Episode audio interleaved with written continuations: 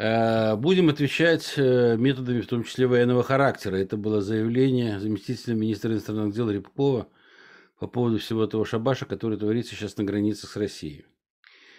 И сегодня мы встречаемся с доктором исторических наук, профессором Багдасаряном Варданом Эрнестовичем. Вардан Эрнестович, здравствуйте. Здравствуйте. Так что же 22 год нам все-таки готовит? Войну или мир? Ну, понимаете, вот э, из такой методологии эпохи модерна, вот это или война, или мир, или вспоминая Лев, Льва Толстого, война и мир, все это закончилось. Значит, э, границы мира и войны сегодня не существуют. Современный характер войны, она предполагает то, что мира как такового нет все являются участниками войны. Война ведется на уровне сознания и подсознания. Кто-то может сказать, ну что это за война, это не та война, как, скажем, 41-45. Но последствия этой войны, а, ведомой на уровне сознания, могут быть гораздо более тяжелыми. И, в принципе, 1991 год, кто-то скажет, ну без войны рухнул Советский Союз, еще какая была война. В этом отношении э, будет э, продолжение э, вот той войны когнитивной, ментальной, которая ведется. И эта когнитивная ментальная война вовсе не предполагает то, что надо переходить границы с помощью там танковых или как бы соединений или личного состава можно сделать все это гораздо более оперативно и более, главное, дешево. Современные появляющиеся технологии, да, действительно, у нас пока еще главный фактор нашего суверенитета – ядерное оружие. И как сказал Оруэлл, поскольку он ввел понятие «это холодная война», Почему она холодная? Потому что в, в ту эпоху, когда обладают ядерным оружием, горячая война – это истребление всех но можно вести войну иначе. Появляются новые технологии, в том числе то, что называют искусственный интеллект, которые позволяют отключить то, что сегодня еще считается основанием нашего суверенитета. Поэтому конфликт, безусловно, будет продолжаться, нарастать. Значит, э, и вот тенденция э, этой войны но, в общем-то, она, безусловно, будет э, определяющим фактором. Ну, тогда у меня с этим э, вторая часть вопроса. Если это все-таки война идет в когнитивной сфере, война смыслов, война за смыслы, война там нервов в определенной степени. У нас-то есть, э, вот сейчас, сейчас уточню свой вопрос. Вот вроде бы мы там э, за все хорошее против всего плохого. Вроде бы мы понимаем внутренне, что тот, во всяком случае, мировоззренческий ракурс, который мы со своими смыслами в этой войне участвуем, он вроде бы должен победить, потому что, ну, хотя бы находится в какой-то гармонии с космическими там основаниями, там, я уж не буду апеллировать там к Богу и к описаниям.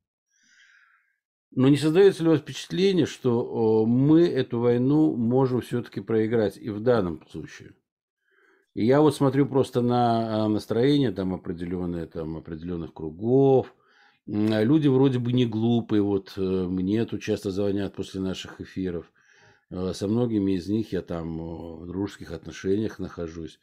Но они мне задают вопросы, при которых я понимаю, что мы уже вроде бы как проиграли, понимаете? То есть мы еще вроде бы не начинали, вроде бы как проиграли. Что нужно сделать для того, чтобы так всех напугать в этом плане, ну, в хорошем смысле это слово, чтобы они вдруг как, от, как от черта от ладана отбрыкивались вот от этой э, той смысловой э, повестки, которую нам сегодня предлагают. Вот сегодня опять показали забег там этих, значит, э, в городах США, этих Санта-Клаусов, голых, значит, в ЛГБТ-сообществе и все прочее. Но это же но это же ужас, понимаете? Это же тихий ужас. Голые мужики бегают по улицам городов. Но это какой-то ж кошмар на самом деле. И что же нам с этим смириться, что ли? Ну, знаете, сумбурно. Да, спасибо за вопрос. Ну, давайте порассуждаем. Значит, основная проблема, ну, мы говорим война, значит, основная проблема с субъектами ведения этой войны. Значит, э, ну, то, что вот мы с вами не понимаем, Вот школа здравого смысла существует, какие-то еще как бы такие катакомбные или полукатакомбные структуры, подпольщики, да, существуют подпольщики. Значит, достаточно ли этих подпольщиков, чтобы сокрушить, в общем, систему мирового порядка? Нет, недостаточно. Ведет ли эту войну Россия? Как бы, но, знаете, э, Россия вошла в систему мирового капитализма.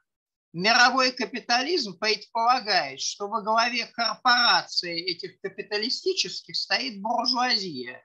И любая буржуазия, какой бы она ни была, даже прикрывающаяся национальными лозунгами, она служит мировому капиталистическому центру. В этом смысле, с одной стороны, война ведется, и она, понятно, ведется за что? Она, понятно, ведется за установление мирового господства, если называть вещи своими именами. А вот со второй стороны, о чем идет речь? Ну, о том, чтобы повысить место капиталистического филиала, очень может быть. Война, мы как-то уже с вами говорили, есть правило, как бы нельзя победить врага в войне онтологической, опираясь на ценности врага. Нельзя победить врага, являясь частью системы этого врага, филиалом этого самого врага. Нельзя в конечном итоге победить врага, если ты играешь по его правилам. Тот, кто заказывает игру, тот в конечном итоге и побеждает.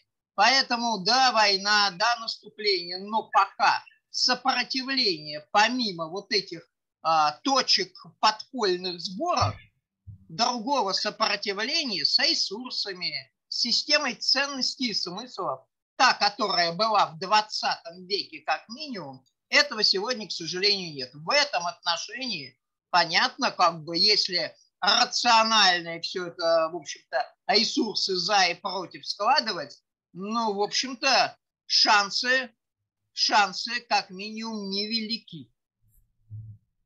Можно мне два слова сказать? Безусловно, э, никто не будет спорить, что часть не может победить целое, и Россия, являющаяся частью общей э, капиталистической системы, эту систему победить не может. Она может из нее выйти, как в 1917 году построить свою. Но я сейчас не об этом. Вот Александр Горович он высказал, э, так сказать, сомнение, не проиграли ли мы ментальную войну уже сейчас. Вот э, у нас в комментариях очень много видео в школе здравого смысла, и я читаю все комментарии, ну, как, впрочем, не только я, и у меня такое впечатление, вот смотрите, в стране 1% наверху там чем-то занимается, ну, чем мы, мы, мы все это знаем, а 99% они все внизу, и по комментариям я вижу, что вот глубинный, можно же сказать, что глубинный народ России, он не спит, он все понимает, и он просто не принимает все вот это, что э, к нам приходит ни с Запада, ни с э, подавляющее большинство от верхушки нашей российской. Поэтому я думаю, мы ничего не проиграли. Народ на глазах просто просыпая. Он уже проснулся, такое впечатление. Вот он, он уже... Да, значит, э, скажу не такую вещь, которая, наверное, мало кому понравится.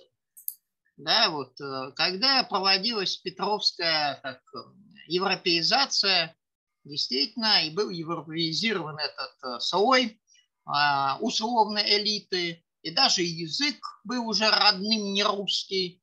А когда приходилось воевать в 1812 году с Францией, воевали две культуры, говорящие на французском языке, как бы, и все смешало карты участия в этой войне русского народа, другого культурного типа, который вышел из, как бы, вот, э, поменял весь э, расклад сил. Тогда о гаубинном народе можно было говорить.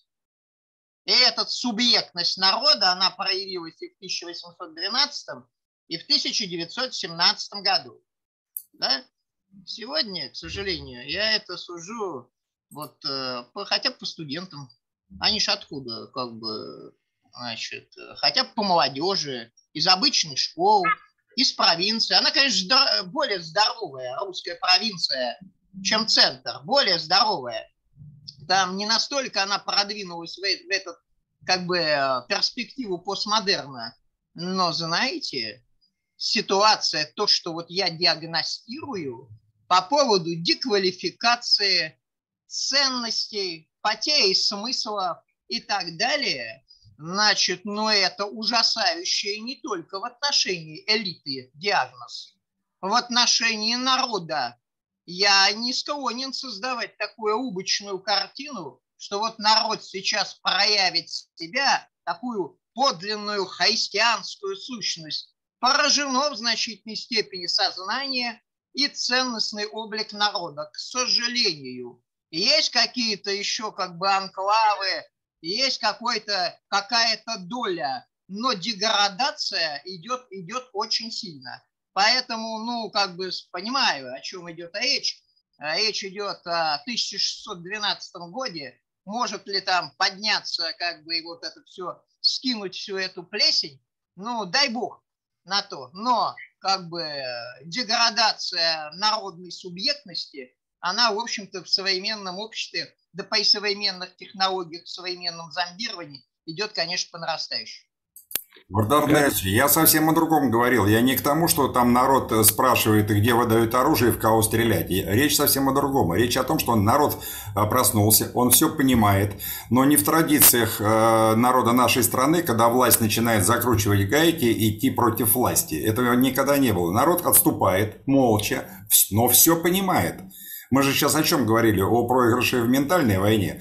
А если власть еще сильнее начинает закручивать гайки, народ еще чуть-чуть отступает, но все поступает по-своему, делает все по-своему. Поэтому э, тут паниковать я бы не паниковал, на, на, по крайней мере сейчас. А уж как там звезды лягут, ну мы посмотрим, посмотрим.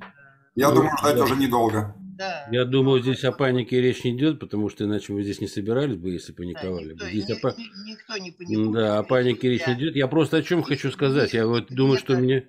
Вардан Эрнестович правильно мой вопрос понял. Дело в том, что вот беседа, то, что я провожу с ними беседы, дело даже не в том, что они там вот там. Это не деградация. Ну, просто правильно вы сказали, вот это вот ценностное понимание того, что происходит, оно, в общем-то, как-то меняется. Вот мне люди объясняют, там очень близкий мне человек, да, то есть, ну, достаточно начитан. Ну, хотя они мало, конечно, читают, мало знают. Вот он мне начинает, а я же, говорит, за все же хорошее. Ну, вот чтобы экология была, ты же не против? Я говорю, конечно, не против. Ну, ты же не против того, чтобы вот, ну, эти люди, они там, значит, у них свое отношение к жизни, чтобы они жили там, значит, вот, нормальной жизнью там туда-сюда. Не знаю, это же не знает, что мы должны отказываться от них как от друзей, мы должны отказываться от них в школах, мы должны там где... То есть, понимаете, все вот по таким вот э, добродушным вот этим вот э, э, соусом толерантности, скажем так, или, или мультикультурности. Я вдруг в конечном итоге прихожу, что ну все, друзья мои, мы приехали, понимаете. То есть у меня в конце возникает пессимизм но по этому поводу. Потому что там с отъявленными либералами там все понятно, там все открыто. А с этими-то что как? И что делать, вот я честно говоря, мне, мне сложно сказать. Конечно, можно взять опыт первых христианских общин, когда таком бы вы хорошо придумали.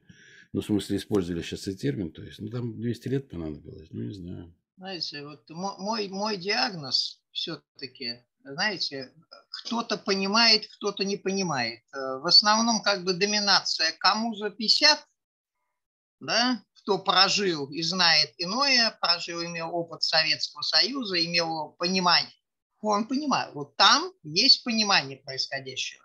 Ниже, вот мой диагноз, ну, как бы молодежь, конечно, разная, но чем дальше, я вижу отсутствие вообще потенциалов понимания чего-либо.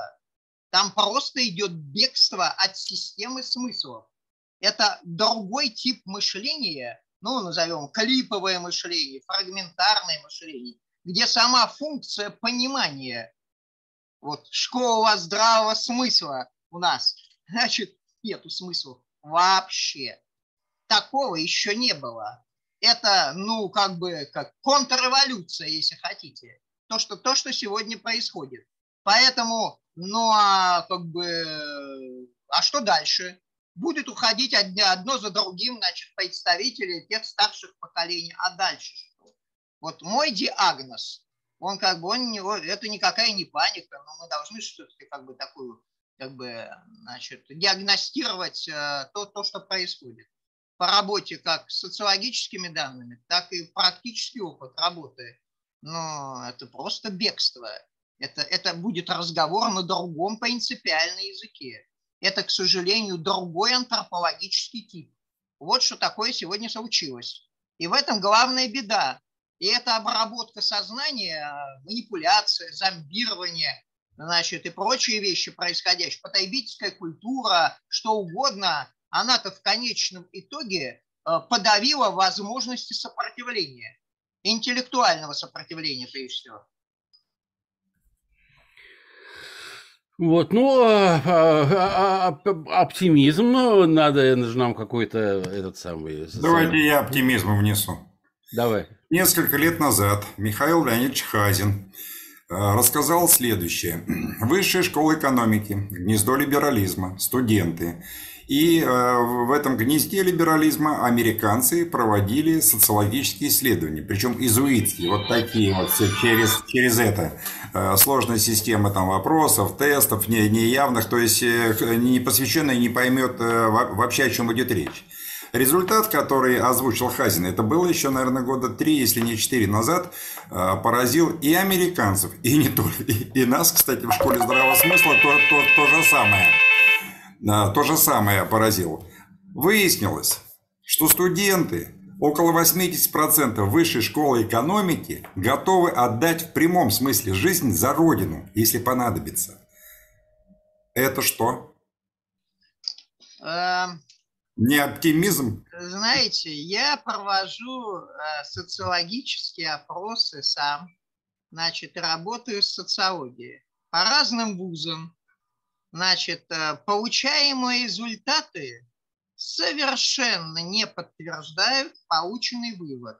Ну, я, знаете, по линии просветительской деятельности, я могу сравнивать в разных регионах, я примерно одну и ту же тестовую, как бы, значит, социологический союз даю. Знаете, э, вот вопрос. Если для значит, э, сохранения суверенитета страны на очень многих площадках задавал, придется пойти на некоторое ухудшение вашего материального положения. Как бы вы поступили? Ну, где-то в разном диапазоне 15-20%, 15-20%, что в принципе, как бы, значит, э, все-таки есть эти 15-20%. Нет, суверенитет выше, мы готовы, значит, бороться за суверенитет. А больше, где-то порядка, значит, 30, наверное, процентов, 25-30, нет. Материальное положение для нас более важно. Значит, где-то вот оставшиеся, а это где-то процентов 50 получается, и так далее, чуть больше, чуть меньше, разные площадки, опять-таки. Ответ такой, в зависимости от степени ухудшения. Зависит, тогда, конечно, хорошо бы суверенитет. Но если уж очень прижмет, понимаете, не подтверждается. Вот по моим данным, я не знаю, на какие данные опирался Хазин, значит, не знаю, ну, как бы нет оснований не верить этим данным, но как бы э, вот рассмотрение в разных вузах, не в вузах, в целом среди молодежи, вот оно подтверждает вот эту вот картину, которую я обрисовываю. Я тоже, так, тоже с этими как бы работаю, с этими, с этими материалами. Поэтому как бы сомневаюсь в отношении высшей школы экономики. А что делать? Вот скажите, пожалуйста, Вардан Эрнестович, у вас большой педагогический опыт, да, вы э, и постоянно преподавательскую деятельность ведете, у вас там э, социологией вот вы занимаетесь. А что делать-то? Менять систему воспитания и образования? Ну, уж там все закладывается, наверное. Ну, уже, наверное, поздно, я не знаю. Там, то есть мы же там потеряли столько лет, да, то есть это надо сейчас педагогов соответствующих готовить, потому что сам же педагогический корпус изменился в значительной степени. Те люди, которые преподают в школах, то есть это же не, не наш там э, сердобольная учительница, которые там э, жизнь готовы были отдать за своих учеников. То есть что, вот какие там, ну, все говорят, что надо улучшить или там усилить информационные ресурсы, да, там, как мы их называем, патриотически настроенные и все прочее. Ну, хорошо, но их усиливают, он создают там э, каналы какие-то, значит, э, государство начинает больше на это внимание обращать. Но э, этот ли путь, то есть что делать в конечном итоге? Ну, путь-то, в общем-то, как бы, он всегда, в общем, сводится к такой общей единой рецептуре, значит, ценности и смыслы, потом возникают как бы проблемы как препятствия, потом возникают средства как преодоление этих препятствий или проблем и достижения результата. Понятно, что, конечно, надо начинать с движения новой альтернативной интегрирующей идеи, которая будет противостоять не только постмодерну, но уже фактически выстраиваемому, мы ведем речь о как бы, что будет в 2022 году, то, что называется пост-постмодерн или новой фашизации, новой системы антропологического неравенства и так далее. Значит, нужна альтернатива, как бы сформулированная альтернатива. Дальше как бы путь вот этих самых катакомб, которые а, как бы объединяются, консолидируются не так, как происходит сегодня в условно-патриотическом обществе, когда борьба между патриотами зачастую как бы гораздо более жестко проходит, чем между патриотами и либералами, а именно консолидировать создание того, что называл Лотман семиосфера, как бы вот подпольная семиосфера в России. Она же как бы не с Ленина началась, она еще в 19 веке, это как бы был период, когда система смысла, своя система образования и так далее. И когда вот эта система сгниет окончательно, а будет период, когда все посыпется, по-видимому, потому что она нефункциональна, эта система мирового паразитизма. Весь вопрос, где это начнет сыпаться. И вот тогда вот это созданное альтернативное, этот град Китиш, он тогда-то и предъявит себя. Вот только так. Другого, к сожалению, при отсутствии ресурсов, при отсутствии... Э, мы живем уже не в ситуации, к сожалению, 20 века, не в ситуации столетней давности и не в ситуации той, которая была как бы в э, евангельские времена. Ситуация другая, но как бы какой-то шанс вот такого рода сборки, он существует. Ну, время Армагеддона. Что ж тут говорить. Хорошо. Ну, у меня нет вопросов, Владимир Викторович. У вас, может быть, есть вопросы? Нет, у меня тоже вопросов нет. Поблагодарим. Вардан... Да, Вардан Эрнестович, вам спасибо большое. Спасибо. Э, понятное дело, что вот этот план, который вы начертали, мы, в принципе, по нему идем. Я думаю, мы готовы будем. А э, сама эта нехорошая система вот с 22 года и начнет рушиться. Мы же не знаем, когда. И вот это и будет тем самым оптимизмом, которым мы э, готовы поделиться с нашими слушателями. Спасибо огромное, Родион Всего доброго вам.